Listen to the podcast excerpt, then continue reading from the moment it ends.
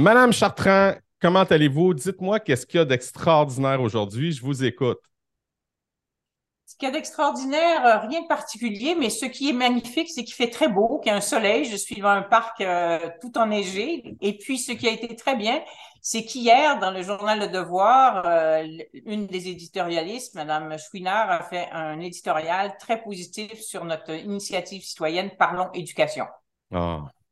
Pouvez-vous nous parler un peu ce que c'est Parlons éducation? Je sais que ça l'a traverser les médias un peu partout, mais je, suis curieux de savoir euh, au camp pour mes auditeurs, qu'est-ce que c'est ça, Parlons Éducation, puis quelle est l'initiative, puis où est-ce qu'on s'en va avec ça? Ben, c'est une initiative citoyenne, c'est-à-dire que ça vient d'aucun parti politique, d'aucun syndicat, d'aucune organisation autre que des organisations citoyennes où vous faites de, gens qui travaillent tous euh, gratuitement, bénévolement, comme on dit. Euh, D'abord, Debout pour l'école, un collectif citoyen que j'ai fondé en 2017, donc il y a déjà cinq ans, et un autre qui s'appelle L'école ensemble, euh, et un troisième qui s'appelle Je protège mon école publique, il est un peu plus ancien, qui regroupe surtout des parents, et puis qui s'appelle le Mouvement pour une école libre et ouverte, le MEMO. Et euh, nous, à Debout pour l'école, après avoir travaillé pendant cinq ans à faire toutes sortes de choses, dont une immense pétition euh, qui a été signée par 12 000 citoyens et citoyennes principalement des parents et des gens des, du milieu de l'enseignement, qu'on a voulu remettre au ministre de l'Éducation, M. Roberge, à ce moment-là. On est allé deux fois à son bureau de comté, on est allé deux fois, on lui a envoyé deux courriels, on a deux téléphones. Il n'a jamais accusé réception d'une pétition signée par 12 000 citoyennes et citoyens du Québec. faut le oh, faire. Sur l'éducation, on avait sept revendications. Il n'a jamais voulu nous rencontrer à ce sujet. Et après, on a fait un livre extrêmement important euh, qui a 400 quelques pages, qui a regroupé 94 auteurs sur 24 sujets et des gens de terrain et des gens des universitaires dans certains cas aussi. Et pour euh, présenter, il y avait trois objectifs. Chaque chapitre devait présenter sur un sujet euh, l'état des lieux du sujet. Ensuite, pour informer les gens, mais aussi pour expliquer pourquoi on est rendu là en éducation des adultes, pourquoi on est rendu là dans l'enseignement du français, pourquoi on est rendu là dans euh, les conditions de travail des personnels scolaires, par exemple, puis ensuite mobiliser. Donc, on a fait ce livre-là qui a un bon succès en librairie.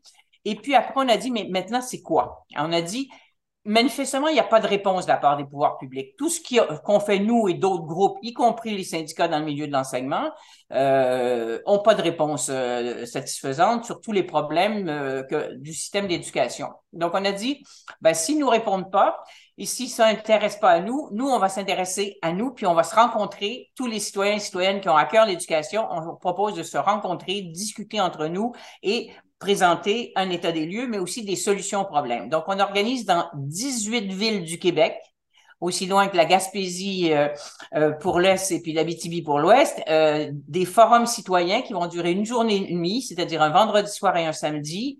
On va travailler ensemble sur cinq thèmes et puis on va prendre la parole de chacun, on va discuter et puis après on va faire une immense synthèse de ça.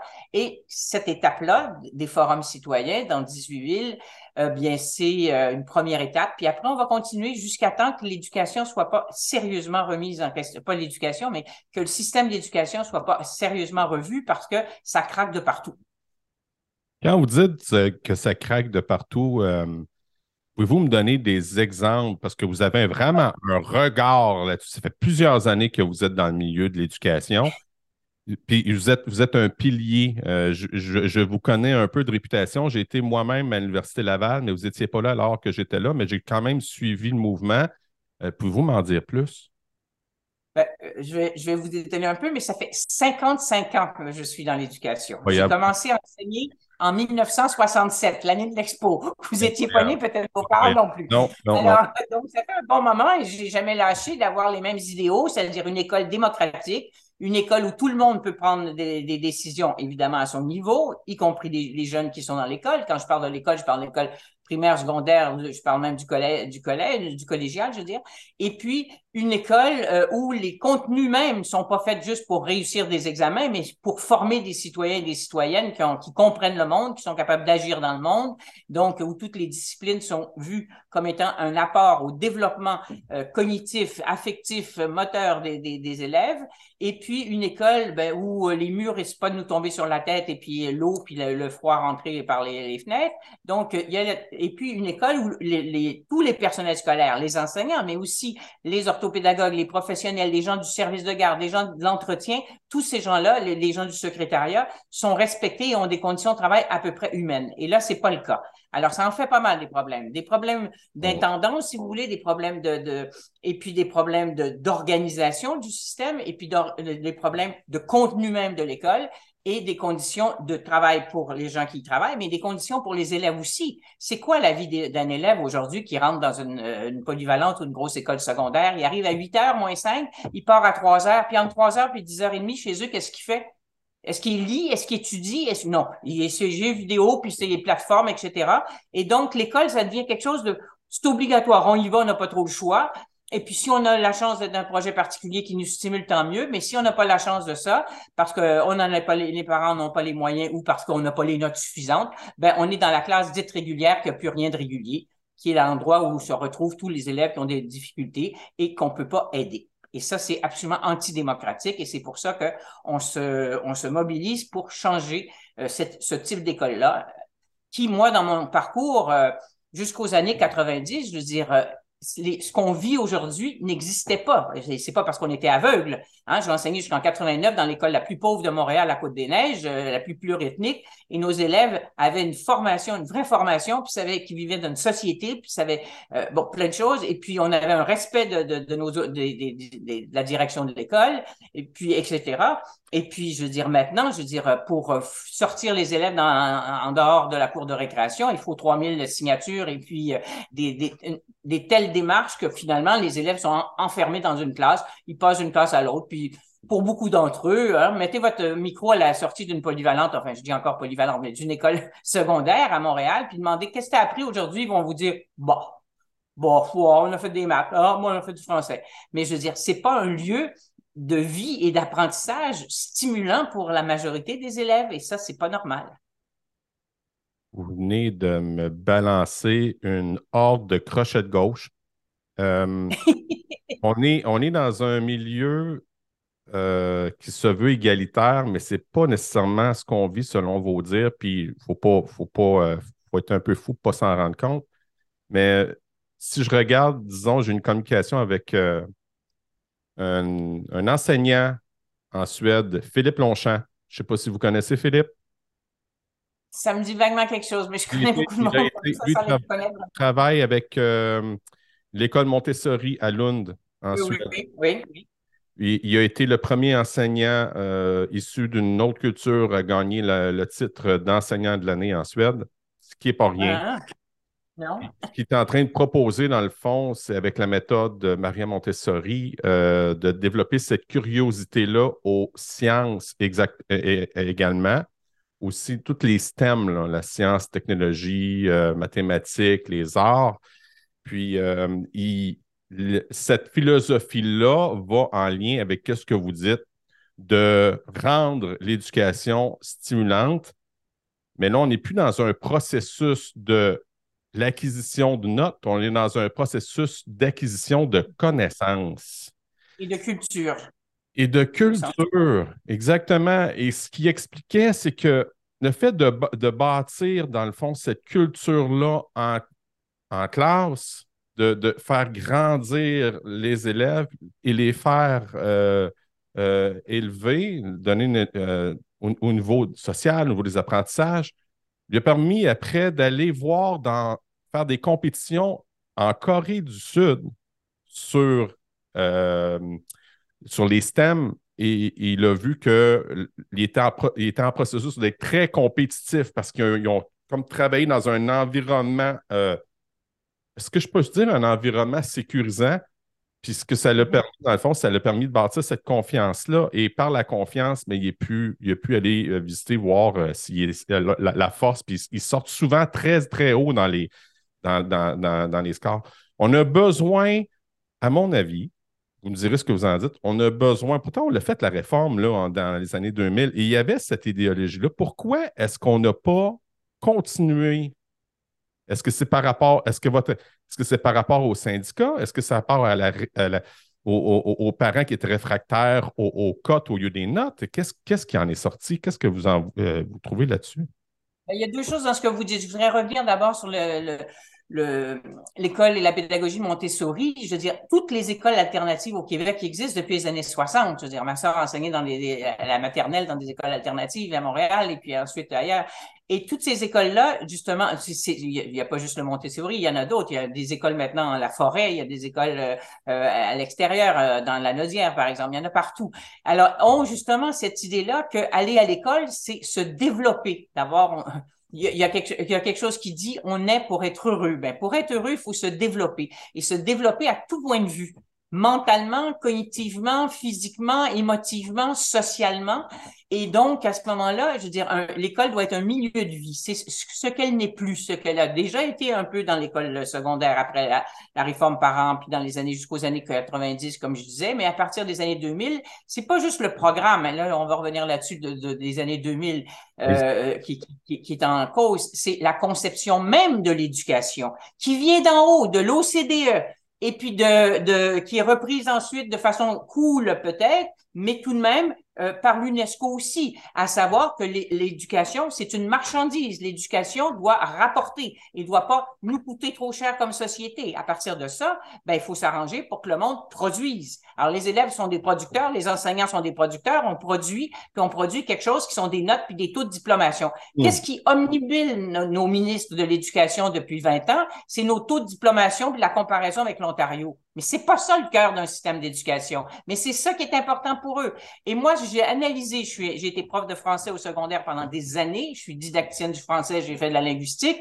J'ai analysé l'examen de français de cinquième secondaire depuis qu'il a été euh, mis en place la première fois en 86, j'enseignais en cinquième secondaire et en 87, il est devenu obligatoire en 87 et j'ai analysé les résultats et plus ça va, de 87 à 2000, euh, j'ai pas étudié depuis 2010 parce qu'on n'a plus les, chiffres parce qu'ils s'arrangent pour qu'on les ait plus ou que ce soit très difficile d'avoir l'analyse des résultats réels, ben c'est de plus en plus, c'est réussi mais c'est de plus en plus nul comme examen. C'est une passoire totale. Un analphabète fonctionnel peut très bien le réussir. Moi, j'ai des amis qui enseignent en cinquième secondaire qui me disent, je me demande comment se fait que tel ou tel élève est dans ma classe qui il devrait être en deuxième secondaire. Mais il a, a monté, il a monté, il est monté, il est monté. Et puis là, ben, on va s'arranger. Avant, on préparait les étudiants, les élèves à l'examen pendant quelques semaines.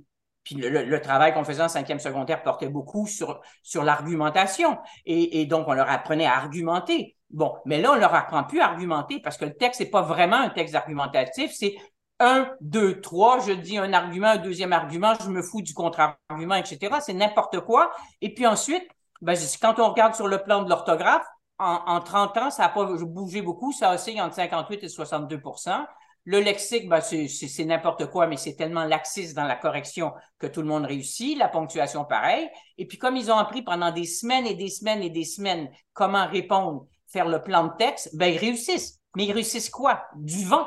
Ils n'ont pas montré qu'ils savent argumenter, ils n'ont pas montré qu'ils savent lire, ils n'ont pas montré qu'ils savent écrire. Et après, ils se retrouvent dans les centres d'aide aux Français, dans les, dans les collèges, dans les cégeps, parce qu'ils sont nuls en français. Et tous les profs de français et de, philosophie disent, mais comment se fait qu'ils ont fini leur secondaire? Ils ont réussi au la main l'examen de cinquième secondaire de français. Puis après, rebelote pour l'examen de cégep. On les retrouve à l'université dans les facultés de sciences sociales et d'éducation, puis ils réussissent pas non plus à suivre les cours parce qu'ils ont du mal à lire puis à écrire, puis ils sont dans des centres d'aide euh, au français aussi euh, dans les universités. Donc, c'est, c'est, ça montre qu'on a beau avoir des notes puis des résultats chiffrés, ça ne veut pas dire qu'on a les compétences, les connaissances qui vont avec. Et ça, je vous donne l'examen, le, cas du l'examen de français de cinquième secondaire et l'épreuve uniforme de français de collège. Mais je pourrais vous dire, je pourrais pas vous dire la même chose parce que je l'ai pas analysé personnellement pendant 30 ans, mais mes collègues de mathématiques pourraient vous dire la même chose. Ça, on s'en va dans la même direction. Donc, on va finir par faire réussir tout le monde. C'est parfait. Mais on va, alors, il y a, il y a un grand neurologue euh, français qui parle de, de, des technologies de la communication, puis il dit c'est la fabrique du crétin digital. Ben moi je dis l'éducation est-elle une, euh, une, fabrique de crétins social, je veux dire de monde qui vont qui, qui même pas qui, est le premier ministre du Québec, qui sauront même pas, euh, je veux dire, euh, l'Ukraine c'est où, puis pourquoi il y a une guerre en Ukraine, qui sauront rien de la société, et puis ben, qui vont se dire, ben, et puis là, j'ai vu un, reportage avant-hier, là, je pense en France, une analyse qui disait que 18% de jeunes interrogés dans une étude sérieuse disaient que la Terre était, était pas ronde, était plate, disaient que jamais d'Américains étaient allés sur la Lune. Mais ces jeunes-là, ils ont tous été à l'école hein, primaire, puis secondaire, puis euh, jusqu'au niveau cégep, là. Et ils disent des choses comme ça. Alors, ça veut dire qu'il y a une désinformation qui est créée, entre autres, par les réseaux sociaux et un manque total de, de, je dirais pas de respect dans le sens de, de se mettre à quatre pattes, mais de, de, de considération pour le savoir accumulé par l'humanité. Ce que mmh. mes profs me disent, ce qu'on dit depuis 200 ans sur euh, la Terre est pas ronde. Il y a un monsieur, il y a longtemps, longtemps, qui avait dit elle est pas plate, il avait dit qu'elle était ronde, monsieur Galilée. Ben non, ça, c'est, Galilée, Galilée, puis moi, c'est pareil, c'est moi, c'est mon opinion, là. Puis Galilée, ben, tu sais, je sais même pas qu'il existe. Alors, c'est ça que l'école ne crée pas. Et, et, quand je dis l'école, attention, hein, on parle de l'école à trois vitesses ben, c'est l'école publique générale qui fait ça. L'école privée peut probablement, euh, parce qu'ils ont des conditions nettement meilleures, parce qu'ils vont déjà chercher les élèves qui ont déjà les notes, euh, des notes meilleures, souvent d'un milieu culturel plus favorisé et économique plus favorisé, ben, ils peuvent peut-être apprendre encore pas mal de choses. Puis dans les projets spéciaux, ça dépend lesquels. Euh, à l'école publique aussi, mais si, quand on regarde euh, l'école générale, enfin ce qu'on appelle le régulier, ben non, c'est plus un lieu de culture et d'apprentissage et d'émancipation personnelle et collective. Et les élèves sont de plus en plus égoïstes et les parents sont de plus en plus égoïstes. C'est mon fils, c'est ma fille, c'est pas les enfants du Québec qui sont à l'école, puis c'est pour eux que, je veux que, que l'école s'améliore. Non, c'est pour mon enfant. Et l'autre dit, ben, c'est mon élève. Puis l'autre, alors c'est toujours l'individu et c'est jamais la société, c'est jamais une vision collective. Et la réponse, ce serait l'éducation durable, Mme Chartrand? Pardon? La réponse, est-ce que ça serait l'éducation durable? Ben, une, une, éducation émancipatrice, une, une, éducation qui permet d'affronter les grands défis de la société. Les, les, défis écologiques sont énormes et les jeunes en sont souvent très conscients, plus conscients souvent que, que les adultes. Et, euh, et, et, donc, il faut absolument que dans toutes les disciplines, cette question-là soit au cœur. Comment on va survivre au 21e siècle? Hein? Donc, que ce soit en français en lisant des choses, que ce soit en mathématiques, que ce soit en, sciences sociales, que ce soit en sciences, euh, euh, il faut, faut que ces questions là soit, posée. Comment est-ce qu'on vit de plus en plus des dictatures politiques dans, l'ensemble du monde, de l'Afrique, de l'Amérique latine, euh, de l'Europe en bonne partie, de l'Asie aussi? Alors, euh, puis nous, on n'a pas des gouvernements des plus démocratiques non plus aux États-Unis, puis ici, dans les dernières décennies, disons. Donc, comment arriver à avoir, euh, à, montrer que la démocratie où chacun a sa place et a son droit de parole est respecté, mais aussi ses responsabilités, c'est pas juste d'avoir le droit de parole, c'est d'avoir les responsabilités de sa parole. Ben ça, je veux dire, c'est ça que l'école doit faire. Et, l'école peut plus faire ça quand euh, tout va vite, vite, vite, vite pour réussir à avoir les notes de tel examen en troisième année primaire, sixième année primaire, troisième secondaire, cinquième secondaire, quatrième secondaire. Et puis, je veux dire, les élèves, ils sont 45 minutes dans une salle, ils sortent de salle, ils s'en vont d'autre chose. Il n'y a pas d'interaction entre le corps, dans le corps enseignant. Même mes amis qui enseignent en cinquième secondaire euh, dans les écoles publiques de différentes régions du Québec me disent, j'ai même plus le temps de parler à mes collègues qui enseignent le français comme moi en cinquième secondaire. On est débordé du matin au soir. Alors, donc, les élèves voient bien que c'est des boîtes, c'est des silos, l'école. Silos.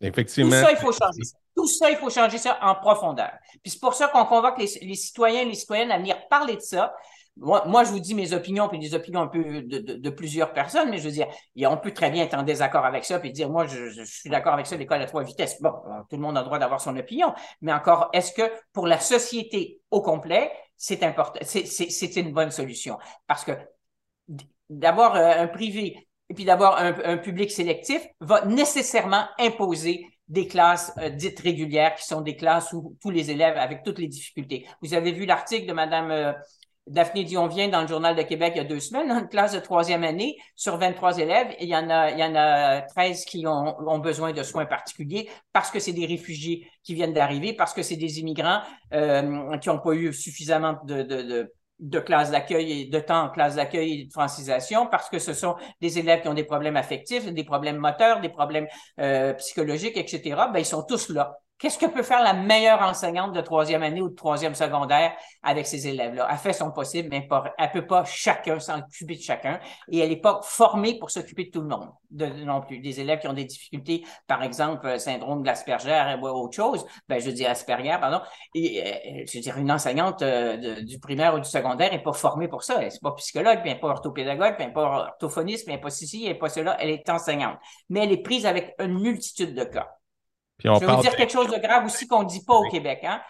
À Montréal, il y a 20% des élèves des Premières Nations qui sont dans le système scolaire québécois, qui sont dans des, dans des écoles primaires et secondaires à Montréal.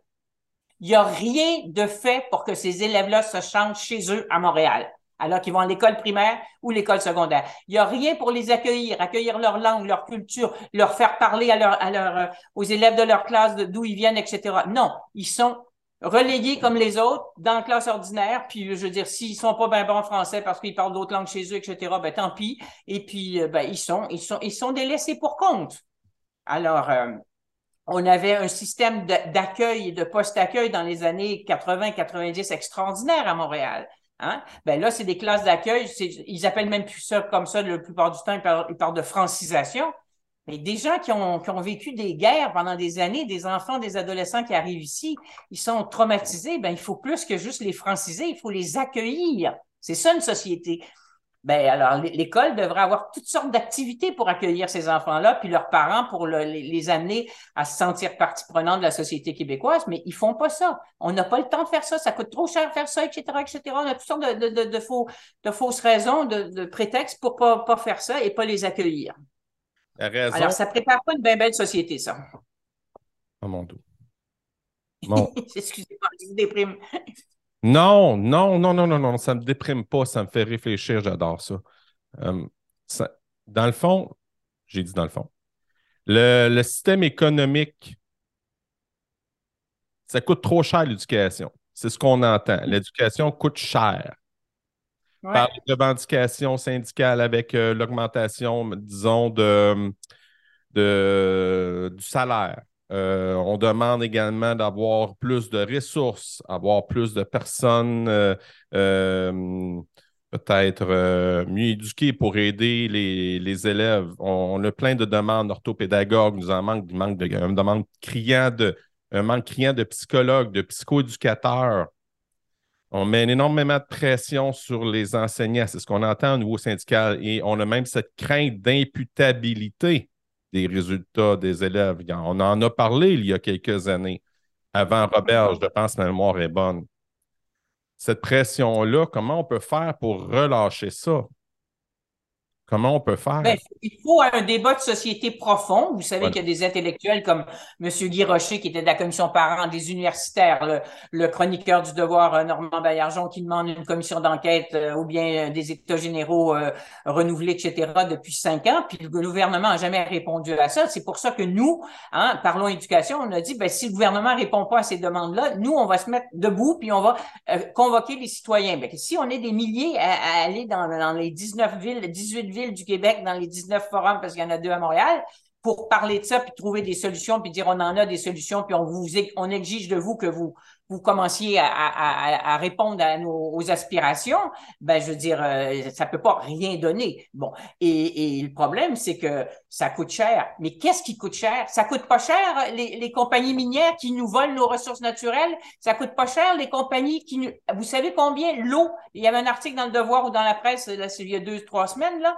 Les compagnies qui prennent notre eau partout pour l'embouteiller et la vendre, hein, souvent dans des bouteilles de plastique d'ailleurs, mais ben, ces compagnies-là payent 0, après il y a 9 zéros, puis après il y a 3 le, le litre. Alors, on leur donne leur eau qui nous volent et qui nous vendent. Alors, ça, l'argent, si on les faisait payer, disons, une scène le litre ou je sais pas quoi, là, je suis pas économiste, ben, je veux dire, on aurait de l'argent dans le coffre de l'État. S'il y avait moins d'invasion fiscale, s'il y avait une, euh, dans l'impôt sur revenu vraiment croissant, Hein? Maintenant, entre 150 000 puis 250 000, c'est à peu près pareil, puis 250 000, 500 000, c'est à peu près pareil, on peut à peu près le même impôt. Alors que quand on est bas salarié, l'impôt augmente. Hein? Mm. Alors, s'il y avait des mesures fiscales, s'il y avait des mesures économiques, ben, la, les, les, coffres de l'État seraient pleins d'argent pour avoir des autobus à Montréal, puis avoir des écoles qui ont de l'allure, puis avoir un système d'éducation et de santé qui a de l'allure. Alors, c'est pas que l'argent manque, c'est que l'argent va toujours dans les mains des mêmes, et on voit que plus ça va, dans tous les pays du monde, je veux dire, plus on est riche, plus on fait d'argent. On voyait qu'il euh, y en a qui faisaient en 43 minutes, des, des, des grands, euh, les grands manias du monde, en 43 minutes faisaient le salaire équivalent d'un pays. J'ai vu ça aussi dans la presse ou dans le devoir. Alors, je veux dire, arrêtons de dire qu'on n'a pas d'argent, franchement. on n'a pas parce qu'on ne veut pas prendre l'argent où il est. Mais ça, elle est juste mal dirigée. Là. Je, je suis d'accord avec vous sur le système. On est là, nous, au Québec, on a cette chance-là d'avoir de l'eau potable. On a une grande réserve d'eau potable. on l'a plus beaucoup. Comment vous dites? On l'a plus beaucoup parce qu'elle est prise par les compagnies. Même moi, j'ai des amis qui habitent en, Estrie, là, c'est pas à l'autre bout du monde. Et puis ils vont encore acheter leur eau parce qu'il n'y avait pas encore de l'eau potable chez eux, mais ils vont l'acheter à ceux qui nous la volent. c'est aussi simple que ça. Hein. Ils vont à l'épicerie acheter des, des, des, des galons d'eau et puis ben ça, ben, c'est vendu assez cher. Et ceux qui font de l'argent, ben, c'est ceux qui l'ont eu à à un, coût absolument dérisoire. Alors, tout ça n'a pas de sens. Bon, c'est comme ça que fonctionne le système capitaliste. On ne va pas se, raconter d'histoire. Alors, mais je veux dire, entre maintenant et avant, on voit bien que dans le développement du système capitaliste, qu'on appelle le néolibéralisme, je veux dire, de plus en plus les riches s'enrichissent et de plus en plus il y a de pauvres. Et il va y avoir de plus en plus de pauvres. Alors, euh, est-ce que c'est ça qu'on veut comme société? Ben, je veux dire, quand on se pose la question de ce qu'on veut comme éducation, ça veut dire aussi qu'est-ce qu'on veut comme société d'aujourd'hui et de demain. Hein? L'effritement de la classe moyenne, c'est ce qu'on est en train de vivre. Là. Mm-hmm. Une euh, paupérisation de beaucoup, beaucoup, beaucoup de gens. comment? Répétez ça. Une paupérisation, c'est-à-dire de plus en plus de pauvres. Hein? Les aînés, puis de plus en plus pauvres, puis les gens qui sont d'origine immigrante, puis d'autres aussi qui sont de plus en plus pauvres parce que rien n'est fait pour, euh, pour euh, pour eh, ben, le prix des loyers à Montréal, mais c'est absurde. Je veux dire que quel, couple jeune de, de, de 25-30 ans peuvent se payer 1600 pièces pour avoir un, appartement de 5 pièces dans Montréal? À peu près personne. Alors, où est-ce qu'ils vont vivre? Donc, tout le monde va devoir dépenser beaucoup plus pour avoir les, biens de base.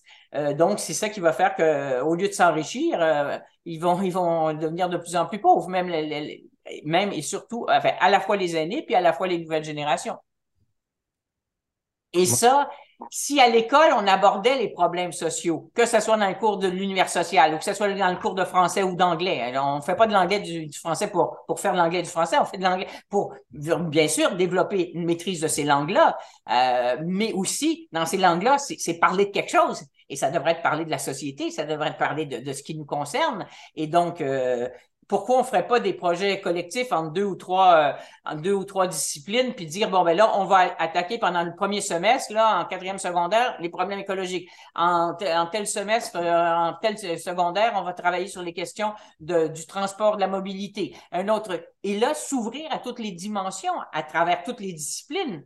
Mais là, tout est cloisonné, cloisonné, et de plus en plus cloisonné. Moi, quand, quand j'enseignais au secondaire jusqu'en 89, je veux dire, j'ai fait des projets avec plein de mes collègues de d'autres disciplines Personne, non seulement on ne disait pas qu'il fallait pas faire ça, mais on nous encourageait, puis on nous félicitait. Puis nos élèves étaient heureux de faire ça.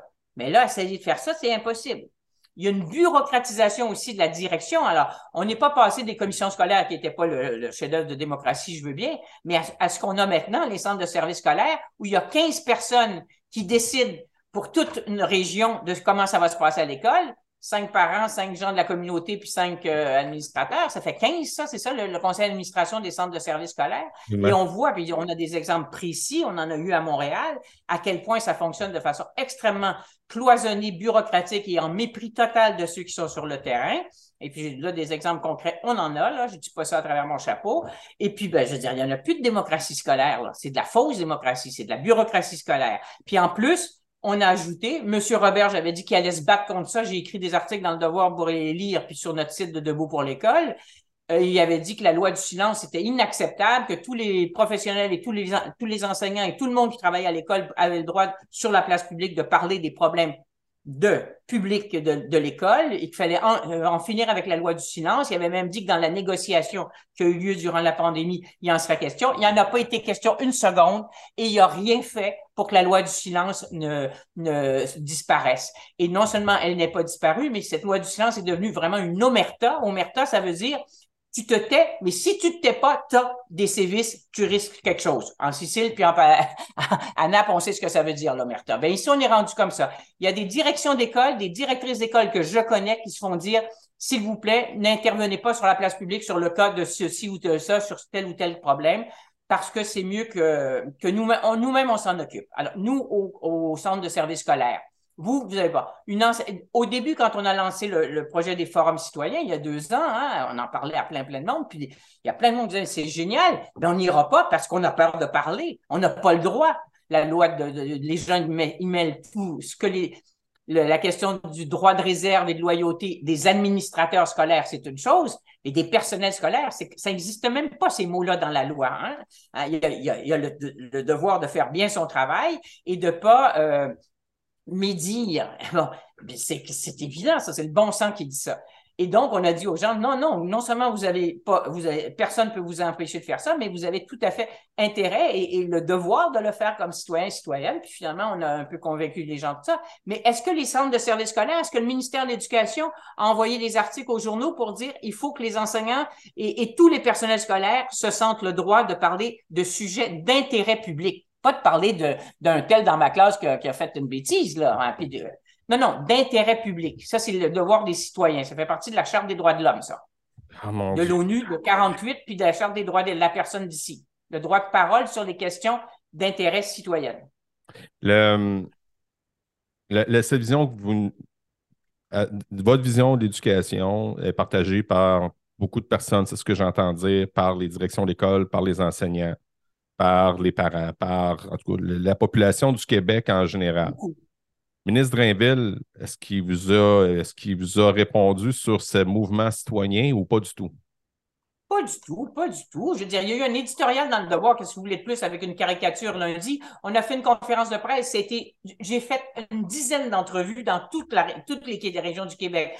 Ce matin, hier matin, c'était dans la Côte-Nord, l'autre jour, la BTV, l'autre jour, Sherbrooke, l'autre jour partout il y en était question. Ça veut dire que si, si ce qu'on voulait faire, c'était quelque chose de, lunatique qui n'avait pas de sens, ben, on n'aurait pas eu d'écho dans, dans les médias partout au Québec. On a eu un écho énorme parce que tout le monde, la majorité des journalistes des gens des médias sont souvent des parents, ils savent ce que c'est un peu l'école et puis ils se posent pas mal de questions aussi. Donc, c'est clair que ça correspond à un besoin de parler d'éducation et donc euh, on, on, on, savait, on savait qu'il y avait des problèmes, on savait qu'il y avait des solutions, on savait qu'il fallait en parler collectivement. On a lancé ça et ça marche très bien, beaucoup, au-delà même de nos espoirs, enfin des miens. Euh, mais les pouvoirs publics, il n'y a personne qui nous a contactés, puis il n'y a personne qui va nous contacter non plus. Hein? Non, non, moi, moi j'y crois plus, j'y crois plus. Ils sont toujours, ils se cachent toujours derrière leur, leur, leur, mur, là. Et puis, euh, bon, sinon, quelqu'un peut le faire à titre personnel. Mais euh, les, les euh, pour l'instant, en tout cas, ça fait la, la, conférence de presse a eu lieu mardi de la semaine dernière, donc ça fait une semaine.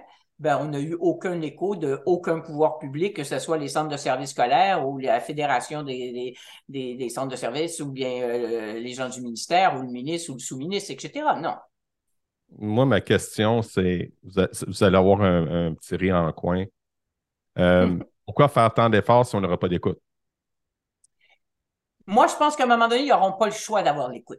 Ah, Alors, c'est beaucoup d'efforts. Ils n'auront pas le choix. C'est ça. C'est comme ça que ça fonctionne, les sociétés encore démocratiques. Dans une dictature, on ne peut pas faire ça. On va en prison pour on se fait assassiner. Mais ici, on est encore quand même en démocratie formelle. Et puis, s'il y a des milliers de citoyens qui disent, là, écoutez, là, ça va plus, le système d'éducation, là, il faut changer des choses fondamentales sur le plan des contenus, sur le plan de, l'organisation du travail, sur le plan de, de, plein d'autres choses, de, la démocratie scolaire, etc., ben, je pense qu'ils n'auront pas le choix d'écouter. Et puis, euh, et après, ben, comme citoyen, on va se dire, ben, s'ils ne nous écoutent pas vraiment, là, il va avoir une autre étape. Ça va être quoi? Je ne sais pas. Je ne regarde pas les astres qui m'ont rien dit. Et je pense que la première chose à faire, c'est d'écouter les citoyens et les citoyennes, pas décider pour eux.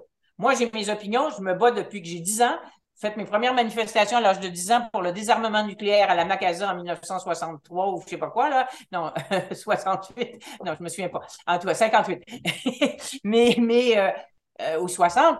Mais je veux dire, euh, c'est dans mon ADN. Mais il reste qu'il y a plein de gens qui euh, se battent pas depuis 50 ans puis 60 ans, mais qui se rendent compte en ce moment qu'il faut parler et faire quelque chose parce que ça va plus du tout, du tout. Alors, euh, c'est ça, c'est ça qu'on attend, puis je pense qu'on ne sera pas déçus.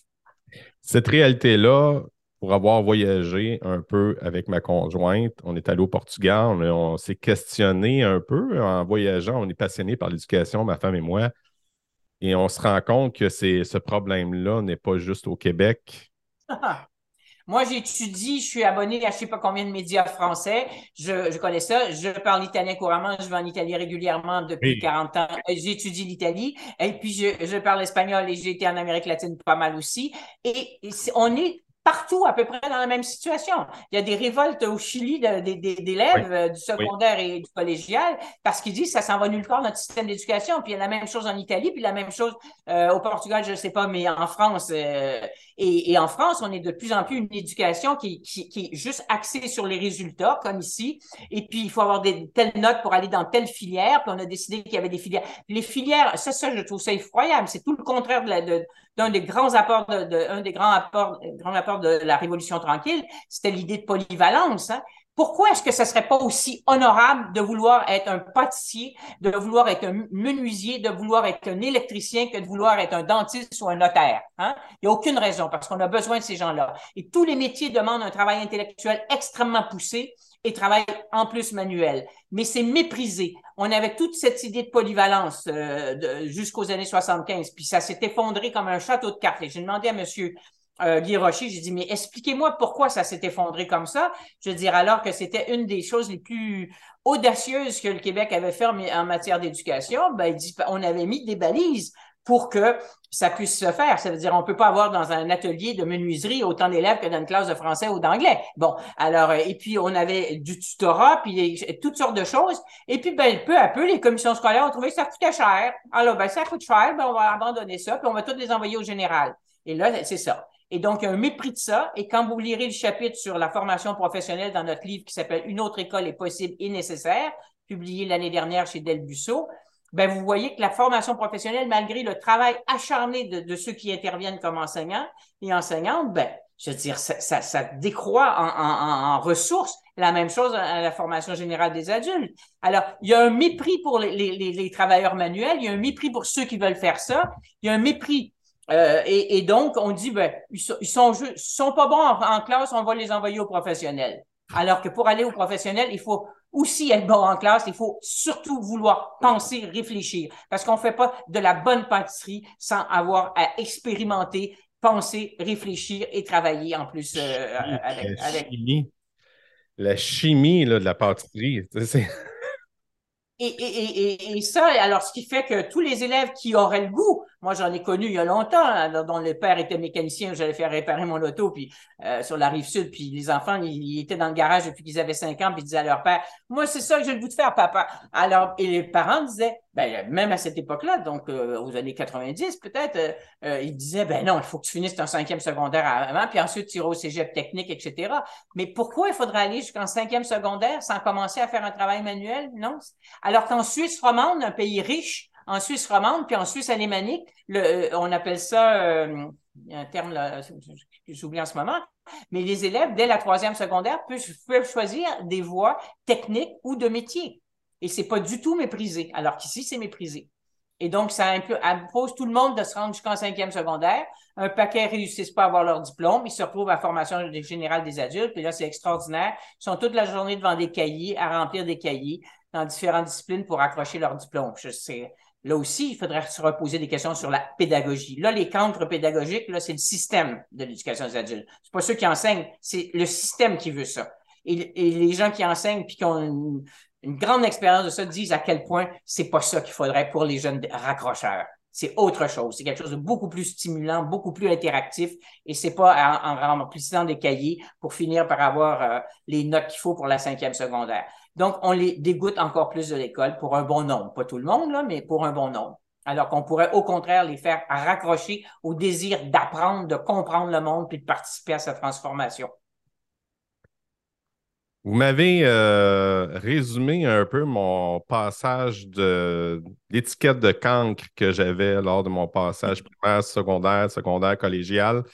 Euh, je me rappelle avoir, euh, j'ai été étiqueté comme un cancre tout mon passage scolaire et, vous l'avez bien expliqué plus tôt lorsqu'on donne un secondaire 5 et on arrive au collégial, puis il y avait des professeurs de français. J'ai un professeur de français que je n'aimerais pas parce que ça m'a vraiment bousculé, ça m'a intimidé.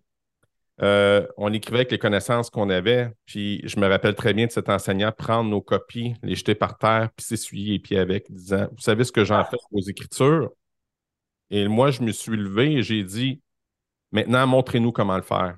On n'a pas eu cette chance que vous avez de savoir comment écrire. lui, il ne croyait pas, là. C'était. Euh, on était des fainéants.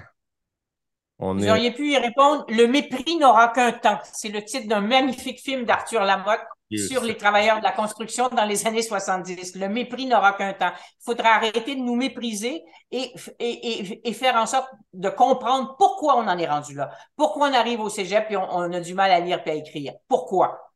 Et comment ça se fait qu'on est arrivé au cégep? Comment le système a produit ça comme, comme, euh, comme incompétence? Hein? Alors, euh, donc, de, décider que chaque élève est, responsable, c'est gentil, c'est facile, mais c'est, on peut se poser la question sur le système aussi. Hein? Et c'est d'abord là, c'est de là, là que, que, ça vient. Madame Chantal, vous êtes une amoureuse de l'éducation. Ça se vit, ça se sent, vous dégagez un amour vous ne faites pas votre âge. Vraiment pas. J'ai l'impression d'avoir une, une enseignante dans ces 20 années qui se questionne et qui pousse et qui pousse. Et vous avez, je ne dirais pas votre âge, vous l'avez dit en pré-entrevue, mais pourquoi vous continuez d'avoir cette fougue si forte? Qu'est-ce qui vous nourrit, Mme Chartrand? Qu'est-ce qui me nourrit? Ben, le désir d'un monde meilleur pour tout le monde d'une part, et puis euh, parce que je connais encore pleinement de mes anciens étudiants de l'université, j'ai enseigné dans plusieurs universités les 20 dernières années du moment où je, travaillais encore euh, en milieu scolaire, euh, et, il y en a qui sont des enseignantes dans différentes régions du Québec, dans différents différentes écoles à différents niveaux. Et quand je vois le travail acharné qu'elles font, puis le, courage qu'elles ont de, de, tous les matins à, essayer de faire le mieux et donner le mieux d'elles-mêmes, de même que les femmes qui travaillent, euh, j'en connais beaucoup dans les services de garde ou les, au contraire dans les, euh, les maternelles, mais tous ces gens-là euh, ont mon admiration. Et puis tous ces gens-là travaillent du matin au soir, y compris les fins, de, les fins de semaine, pour améliorer leur enseignement, leur travail. Et puis moi, j'ai la chance, à mon âge, d'être à la retraite. Ça veut dire tout simplement que j'ai plus de boss, puis j'ai plus de salaire, et donc d'avoir du temps. Et donc, j'ai décidé que non, je me croiserai pas les bras, que je ferai tout ce que je peux faire pour, euh, avec d'autres, essayer de faire en sorte qu'on se pose des vraies questions sur l'éducation et qu'on le le réforme, voire qu'on le transforme en profondeur, parce que sinon, notre société, comme le, monde entier, s'en va vers le désastre. Et puis, j'ai pas le goût de ça euh, pour les générations futures. Alors, puis, je trouve que c'est un, un leg, euh, ça fait partie de mon ADN d'essayer d'améliorer la société. Avez-vous toujours eu cette liberté de parole dans votre travail? Oui, oui, oui. Je l'ai eu d'abord dans ma famille, et puis je l'ai eu, euh, je l'ai prise, ça m'a coûté très cher. J'ai gagné des concours pour être prof dans une université de Montréal, je ne dirais pas laquelle, celle de Montréal. et euh, j'ai eu le prix de la meilleure thèse de doctorat. C'est pas pour me vanter, mais pour montrer que j'avais un dossier incroyable. Et je n'ai jamais été embauché à l'université de Montréal parce qu'ils ont dit celle-là, on la veut pas. Chartrand, on la veut pas. Elle a une trop grande gueule. Et puis elle, remet trop de choses en question. On veut être tranquille. Et, j'ai eu du mal à gagner ma vie euh, après avoir fini mon doctorat. Je voulais retourner au secondaire. C'était une période où il y avait plus de, vraiment de, travail au secondaire. Et puis, euh, à l'université, ben, j'ai eu beaucoup de mal parce que j'étais déjà réputé pour quelqu'un qui critiquait, puis qui envoyait des articles dans la presse au devoir, puis qui, qui disait qu'il y avait plein de choses qui n'allaient pas, y compris à l'université. Et donc, euh, ben, j'ai eu du mal, effectivement, à, avoir un poste. J'ai dû aller à Québec, alors que je suis montréalaise, pour avoir un poste de professeur euh, à temps plein, ce que j'ai beaucoup aimé et, que je regrette pas du tout. Mais donc, effectivement, de, d'être critique sur la place publique et de ne pas avoir peur de, de, ses opinions et de ses, d'avoir le courage d'exprimer ses opinions et puis de et ben ça, ça, ça coûte souvent beaucoup en termes de, de carrière. Et moi le mot carrière me répugne. Je fais pas de carrière. J'essaie de vivre ma vie le mieux possible pour moi et pour les, les proches et puis pour la société. Donc euh, j'ai pas cherché à faire de carrière mais j'ai aimé travailler toute ma vie, puis j'ai aimé encore travailler, faire mon travail. Puis je travaille avec des gens de tout âge, hein, euh, de 20, 20 quelques années à, des plus vieux que moi même. Et, euh, on a réellement euh, euh, un grand plaisir à travailler ensemble et on a beau être d'horizons différents, on a un but commun, faire en sorte que Parlons Éducation, ces forums citoyens soient une réussite pour que tout le monde, pour libérer la parole, puis pour que tout le monde vienne dire comment ça se passe et pourquoi ça se passe comme ça et comment ça pourrait se passer autrement. Et ensuite, à partir de ça, on pense bien faire bouger un peu les autorités. Je viens de comprendre la recette de votre élixir de jeunesse. ça, veut dire, vous intéresser à toutes les générations. Absolument, absolument. Wow. Et on est rendu déjà à la fin de notre entrevue du camp pédagogue. Je, dis souvent, mais une personne comme vous, une heure, c'est pas assez. Euh, il aurait fallu avoir plus de temps. Mais, mais, c'est pas grave. Je, on s'est parlé hein, en, courriel, on s'est écrit en courriel, disons. Et euh, je suis curieux de savoir où est-ce qu'on s'en va avec euh, ce mouvement citoyen-là. J'ai même manifesté mon intérêt et je réitère encore cet, euh, intérêt là, par, curiosité, par, par désir d'apprendre des, des citoyens, de me mettre en mode écoute. Je vous invite à aller sur notre site. Là, il n'est pas tout à fait fini encore. Là. Il, y a, quelques coquilles et quelque chose à ajouter encore, mais d'ici la fin de la semaine, ça va être terminé. Et il y a notre document de participation. On vient pas au forum comme ça en arrivant puis en disant bon bah tu sais de quoi je vais parler. On essaie de se préparer. Donc il y a un document qui est très facile à lire. C'est cinq thèmes. Sur chacun des thèmes, c'est trois pages. C'est pas bien long à lire avec des questions qui vont être les questions lancées au débat. Donc se lire là, le, le dire à ses voisins, à ses amis, à ses parents à ses grands-parents, allez lire ça, puis venez, venez, venez, venez, monsieur euh, euh, Jean, euh, au, forum de, votre localité, parce que la parole de tout le monde est importante. Alors, se préparer en allant sur le site, en voyant qui, qui travaille là-dessus. Vous allez voir les, une petite notice biographique et la, photo des, 40 personnes dans, les différents comités qui, depuis deux ans, travaillent à la mise sur pied de ces forums citoyens. Et puis, vous allez voir le, document de participation où il y a un, thème sur la mission de l'école, à quoi sert l'école, un autre thème sur cette école à trois vitesses, la ségrégation scolaire. On n'a pas peur du mot. Hein? Moi, j'ai pas peur du mot. En tout cas, c'est ça. C'est-à-dire que les gens sont catalogués selon des caractéristiques objectives. la capacité de payer des parents et puis les notes des élèves. Hein? Alors, c'est ça qui forme l'école à trois vitesses. Et puis ensuite, il y a la, question de, hum, des, des, des, personnels scolaires. Ensuite, il y a la question de la démocratie scolaire et il y a la question qui va être une, qui est une question centrale, l'inéquité du système, c'est-à-dire tous ces laissés pour compte. J'ai parlé de la formation professionnelle, la formation des adultes, des, des élèves des Premières Nations dans les écoles euh, du système québécois, des nouveaux arrivants, qu'ils soient immigrants ou réfugiés, et qui ont et, et, de même que les élèves qui ont des difficultés euh, cognitive ou physique, euh, euh, et tous ces élèves-là qu'on a, que, que moi j'appelle des laissés pour compte du système, ben, il y a un atelier qui va être tous les vendredis soirs. On va d'abord travailler sur cette question-là, puis le samedi, on fera les trois, les quatre autres thèmes. Donc, ces thèmes-là sont explicités. Et euh, bien sûr, on n'est pas neutre. On ne dit pas que on, a une orientation qui est une orientation humaniste de façon générale pour pour l'école et émancipatrice, mais les questions sont ouvertes et sont là pour accepter tous les points de vue. Alors, et, de 15 ans, et comme je dis d'habitude, à 150 ans, c'est peut-être un peu exagéré. vous allez vous rendre là sûrement avec votre faux que vous avez là. je vous laisse J'ai des, questions... des questions en rafale que j'aimerais partager avec vous. Euh, vous pouvez répondre euh, rapide ou aller plus loin, puis moi, j'ai une planche de surf et je vous suis. Est-ce que vous êtes prête? Oui. Allez-y, on y va. Euh, pour Madame Chartrand, l'éducation, c'est? Le cœur d'une société. Wow. Votre plus grand succès, Madame Chartrand? J'ai rien que j'appelle d'un succès. Mon plus grand bonheur, c'est d'avoir un fils que j'adore et qui m'adore. ah, c'est beau. Quel est votre euh, plus grand apprentissage? De savoir que je vis en société. C'est majeur. Euh, une personne qui a un impact positif dans votre vie et pourquoi? Il y en a beaucoup, mais je pense que mes parents ont été euh, à la base de tout ce que je suis devenue. C'est vos parents qui vous ont façonné, c'est bien évident. c'était des parents qui, avaient cette fougue-là aussi? Absolument. Et qui euh, nous ont appris très jeunes à prendre la parole à table, à écouter les autres et puis à dire t'es pas tout seul. Nous, on était une famille de sept, t'es pas tout seul. Il y en a un autre à côté puis un autre à côté et on travaille ensemble. OK. C'est. La, notion de solidarité, la notion de générosité, on n'a jamais parlé d'argent, on était pauvres, on parlait pas d'argent à, table ni à maison. Je veux dire, euh, on faisait avec ce qu'on avait.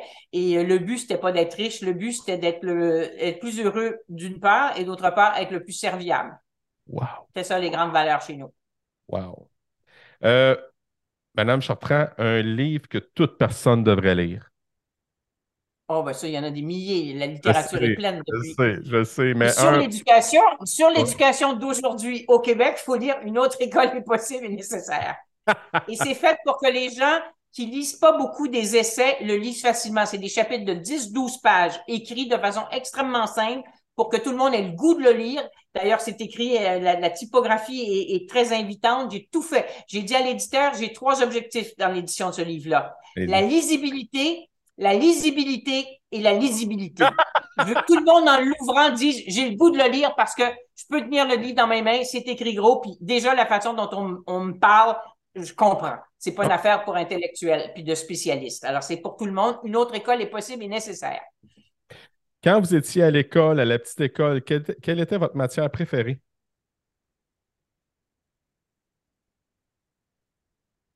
J'ai pas mal aimé. Ben, à la petite école primaire, j'ai tout aimé et j'étais première de classe dans tout. ce qui m'amène à ma prochaine question. Vous avez un peu répondu, mais on va essayer de voir si vous, voulez aller plus loin. Alors que vous étiez euh, à la petite école, est-ce qu'on vous a déjà considéré ou vous êtes déjà considéré comme un élève cancre, c'est-à-dire un élève paresseux, une mauvaise élève, ou encore une aigle, ça veut dire une élève brillante et intelligente? Non, qu'il y même d'abord, à cause de mon âge, je suis allée à l'école publique dans un village où on faisait première, deuxième, troisième année dans la même classe avec une religieuse. Et puis, non, elle me disait en première année, Suzanne, occupe-toi des petits. Parce que quand je suis arrivée à l'école, je suis la cinquième euh, d'une famille de sept et les quatre plus vieux faisaient les leçons, les devoirs à côté de moi. Alors, je les voyais. Donc, quand je suis arrivée à l'école, je savais à peu près lire puis écrire. Donc, elle disait, occupe-toi des petits. Et puis après, à l'école primaire, euh, tout le temps, euh, j'étais bonne en classe parce que j'avais un peu d'avance. D'ailleurs, je suis du mois de janvier, donc euh, je, suis arrivée à l'école à 6 ans et 3 quarts. Bon, à l'époque, euh, il y avait cette loi-là. Donc, j'ai eu énormément de facilité, énormément de plaisir au primaire, peu importe les religieuses qui m'enseignaient, etc. Et puis après, au secondaire, ben, j'ai eu les disciplines dans lesquelles j'excellais, puis d'autres dans lesquelles je n'excellais pas du tout, les mathématiques et les sciences, ça va vous étonner. Et puis, je voulais deux choses. J'étais sûre dès, l'âge de 13-14 ans, il y avait deux choses que je voulais faire dans la vie de la musique et de la philosophie, et je n'ai fait ni l'un ni l'autre, mais j'ai euh, lu les philosophes et j'en lis encore, et j'écoute énormément de musique, et puis euh, j'ai fait autre chose parce qu'à 19 ans, j'ai décidé de gagner ma vie, et puis j'ai commencé à enseigner, et puis ben pour gagner sa vie, euh, être philosophe et musicien, c'est long, c'est long. Alors euh, que, euh, on cherchait des enseignants, des enseignantes partout au Québec.